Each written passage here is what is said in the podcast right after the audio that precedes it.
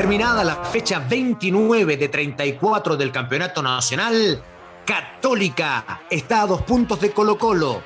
La U se compromete con el descenso tras una nueva derrota y Colo Colo respira aliviado porque logró suspender el partido de mañana frente a Santiago Wanderers. Esto es Footbox Chile, un podcast con Fernando Solabarrieta, exclusivo de Footbox.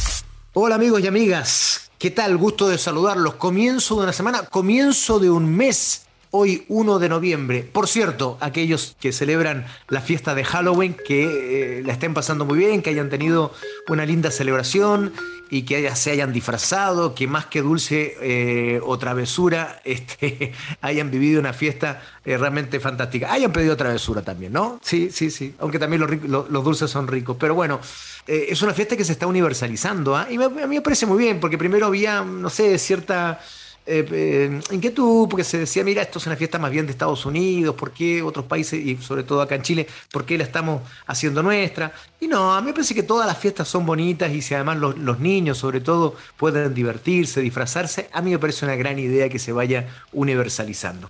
En fin, vamos a lo nuestro. Vamos a lo nuestro, porque hay mucha información. Se jugó una nueva fecha del fútbol chileno Católica terminó ganando el partido frente a O'Higgins en Rancagua, lo empezó perdiendo, pero terminó dándolo vuelta por tres goles a uno. Gran actuación otra vez de Fernando Sampedri, uno de los mejores refuerzos que ha llegado en los últimos años a la Universidad Católica, no hay ninguna duda. El hecho es que con esta victoria se terminó de cerrar la polémica que involucraba a Colo Colo, porque si Católica no hubiese ganado, probablemente lo que haya sucedido entre Audas y Colo Colo habría eh, caído un poco en relevancia. ¿no? Habría tenido menos relevancia, pero como Católica ganó, efectivamente aprovechó la ventaja que se dio eh, en el partido entre Colo Colo y Audas y Católica descontó eh, tres puntos a Colo Colo y hoy está con 53 unidades a dos de Colo Colo que tiene 55. ¿Qué pasó con Colo Colo? Porque hay novedades en el día de hoy.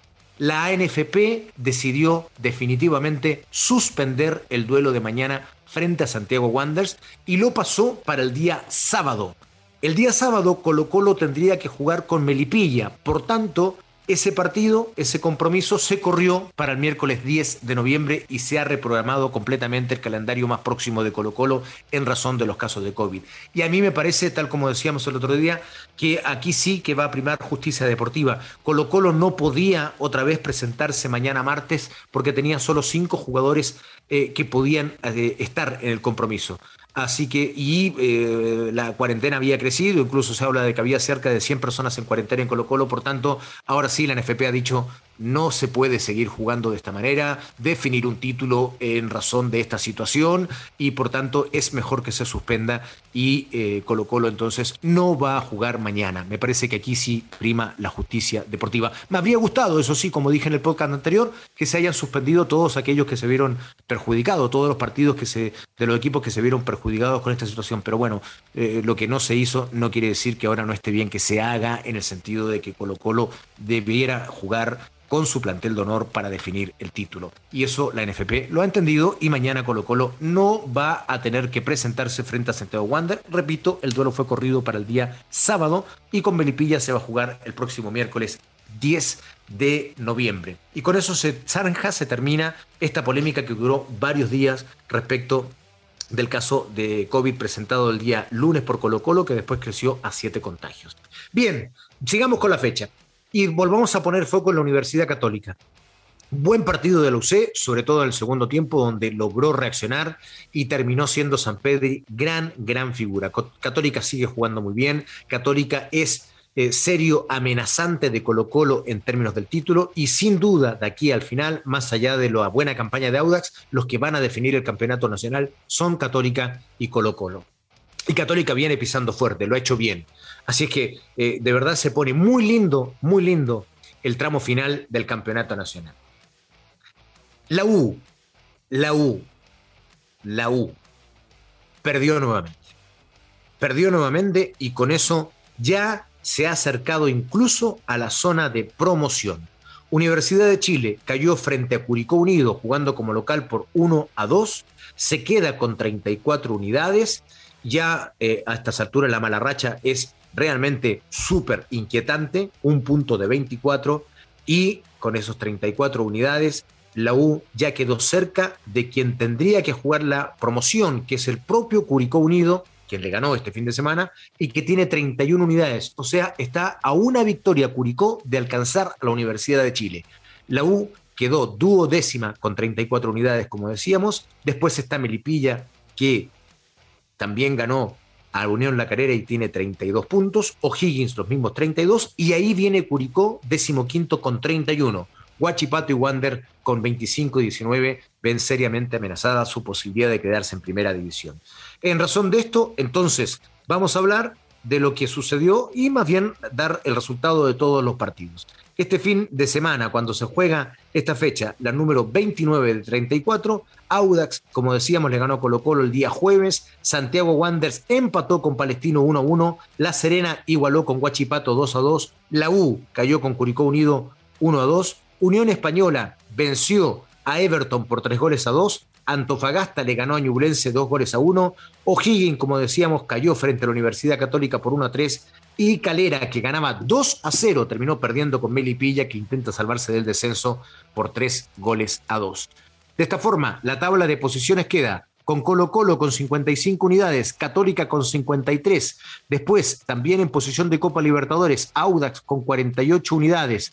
La Unión Española es el primero que estaría clasificando a la Copa Sudamericana en el cuarto lugar con 45 puntos, los mismos que tiene Calera, quinto, Antofagasta 41 puntos, sexto, Everton, último clasificado hoy a Copas Sudamericanas con 38 unidades. Octavo quedó Cobresal con 35 puntos, Ñublense, Palestino, La Serena y la U tienen 34 unidades y están en el noveno, décimo, undécimo y duodécimo lugar. Melipilla amenazado con 32 puntos, O'Higgins 32 puntos también decimocuarto y lo que decíamos, Curicó Unido en zona de promoción debiera jugar un partido por la permanencia con 31 puntos, Huachipato hoy día estaría descendiendo con 25 unidades, lo mismo que Santiago Wanderers, colista del torneo con 19 puntos. Ese es el panorama de lo que sucedió en esta fecha 29 de 34 del Campeonato Nacional. Y por cierto, que además del alivio de Colo Colo, que no debiera, no va jugar mañana porque se suspendió el partido frente a Wander, de la alegría de Católica que quedó ahora a dos puntos de Colo Colo, vamos a terminar poniendo el foco en la U, que ya definitivamente eh, debiera tomar decisiones eh, respecto de lo que va a suceder de aquí al final del campeonato. Porque nosotros decíamos, no es posible que la U decida iniciar un nuevo proyecto eh, manteniendo un interinato. Eso ya era complicado, peligroso. Ese interinato de la mano de Esteban Valencia no ha resultado. Y ahora no solo la U estaba desperdiciando o desatendiendo su opción de clasificar a copas internacionales. Ya empezó a caer tanto en la tabla que ahora el hecho de no poner seriedad al inicio de este proyecto podría incluso amenazar la posibilidad de la U de mantenerse en primera división. Y esto ya es grave. Como ya lo era el hecho de, desatender la opción de que la Universidad de Chile, con toda su historia, no estuviera peleando por posiciones internacionales. Ahora es mucho más grave aún, porque esta desatención le está costando tan cara a la U que está a tres puntos de empezar a ver amenazada su posición de, descenso, porque tendría a tres puntos que estar jugando la permanencia en la primera división. Y esto es gravísimo. En la U se tienen que tomar medidas serias ya y ponerse de alguna manera en este inicio de proyecto de, forma más seria. La U se lo merece. La U, la historia, la hinchada, debieran tener otro trato respecto de las decisiones del club a nivel institucional y eso no se está cumpliendo. E insisto, ya la situación es absolutamente grave.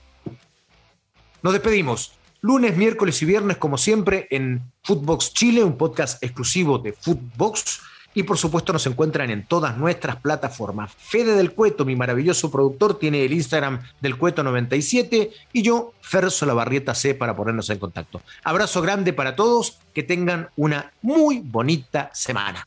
Chau. Esto fue Footbox Chile con Fernando Solabarrieta, podcast exclusivo de Footbox.